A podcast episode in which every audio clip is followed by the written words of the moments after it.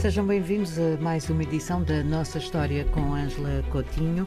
Ângela, onde nos leva hoje a nossa história? Olá, Ana Paula. Hoje eu gostaria uh, de dar algumas indicações aos nossos ouvintes acerca uh, daquelas que podemos considerar como características ou traços marcantes da uh, estrutura económica nas colónias em África no século XX independentemente da potência colonial.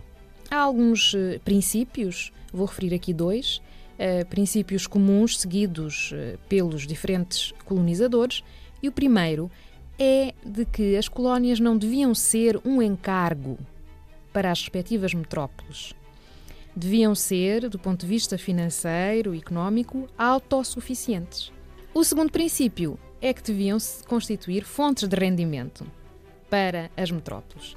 E vamos ver como é que isto se organizou, independentemente de se tratar de colónias belgas, portuguesas, italianas ou alemãs ou outras. Em primeiro lugar, é preciso saber que o Estado colonizador tornou-se, nestas colónias, guardião da terra e fixou as regras de propriedade da terra. Eh, por conseguinte, o Estado considerava que tinha o direito de atribuir propriedades a colonos por isso vimos já que temos colónias eh, no século XX com uma colonização relativamente intensa, uma colonização europeia, aquelas onde o clima era mais ameno, falámos da Argélia, da África Austral. Hum?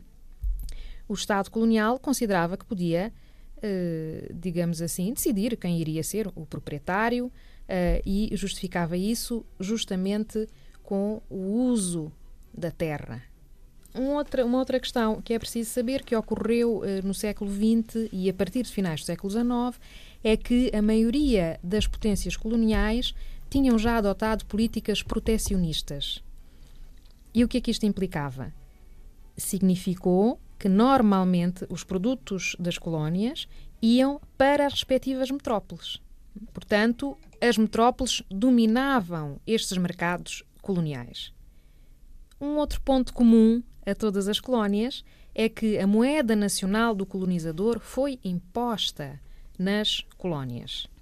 E depois temos aqui alguns dados, traços gerais. Uh, por exemplo, é preciso saber que os investimentos em infraestruturas económicas eram dirigidos justamente para esses setores produtivos rentáveis em função dos interesses das metrópoles. E eram pagos pelas próprias colónias. Os governos das colónias podiam então recorrer a empréstimos nas metrópoles e pagavam esses uh, investimentos. Também há uma curiosidade, já se chegou à conclusão que, por exemplo, entre 1870 e 1913, 75% dos investimentos feitos nas colónias africanas foram para as colónias britânicas. 75%.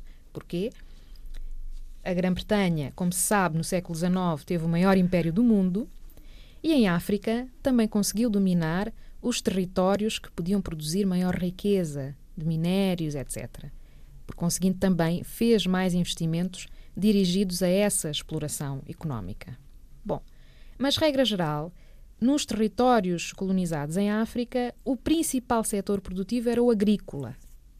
Portanto, a maior parte da população dedicava-se à produção de produtos agrícolas. Quais? Não forçosamente aqueles de que necessitavam para a sua subsistência, para a sua alimentação, mas sim monoculturas que eram exportadas, como já vimos, para as respectivas metrópoles.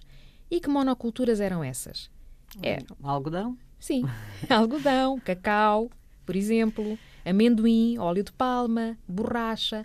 Eram monoculturas que serviam os interesses industriais nas metrópoles ou que geravam verbas, não é? Maior rendimento. Eh, por exemplo, nós aqui em Portugal importávamos uh, cacau de São Tomé e Príncipe uh, e depois era reexportado para outros mercados. Não era aqui que se produzia uhum. chocolate ou assim, não é? Isto foi aplicado de tal forma, esta vasta produção de monoculturas de exportação, que quase no pós-independência se pode associar cada país a um produto, ou dois, ou no máximo três. Por exemplo, o amendoim ou mancarra na Guiné-Bissau e antes no Senegal, Óleo de palma associamos ao Benin, Costa do Marfim especializou-se na produção de cacau, a Nigéria no algodão, o Congo na borracha. Quem é que exportava estes produtos? Havia grandes empresas, agentes comerciais, eram firmas europeias instaladas nestes, nestes territórios. Nem sempre eram firmas com um capital daquela metrópole. Nós, nas colónias portuguesas, tivemos esta característica de ter tido muitas firmas com capitais de outros países europeus. Eram uh, uh, firmas europeias que exportavam estes produtos e depois podia haver um comércio interno de africanos ou sírio-libaneses, por exemplo, que eram intermediários ou indianos noutros territórios e que faziam chegar estes produtos às áreas, às zonas portuárias de onde se exportavam. Bom, eh, quais foram também as consequências para a maioria destes países? Os solos foram se esgotando rapidamente. É preciso saber que, regra geral, as técnicas agrícolas eram rudimentares. E, como disse, tratando-se de culturas obrigatórias, depois já falámos disso quando falamos de algumas figuras femininas, etc., havia uma resistência por parte das populações que, de quando em vez, uh, opunham-se abertamente. Bom, Uh, outro ponto em comum na estrutura da economia uh, destes territórios colonizados em África, e não só, era evidentemente que se limitava muito o surgimento da indústria. Uh, para quê? Para beneficiar as indústrias nas respectivas metrópoles. E nós temos visto que a África do Sul, a União Africana, que teve uma trajetória diferente, teve um investimento próprio, uh, na industrialização muito antes de outros países africanos. Eram mais ou menos estes traços gerais que eu queria transmitir aos nossos ouvintes, Ana Paula. Obrigada, Angela. Até para a semana. Até para a semana. Obrigada.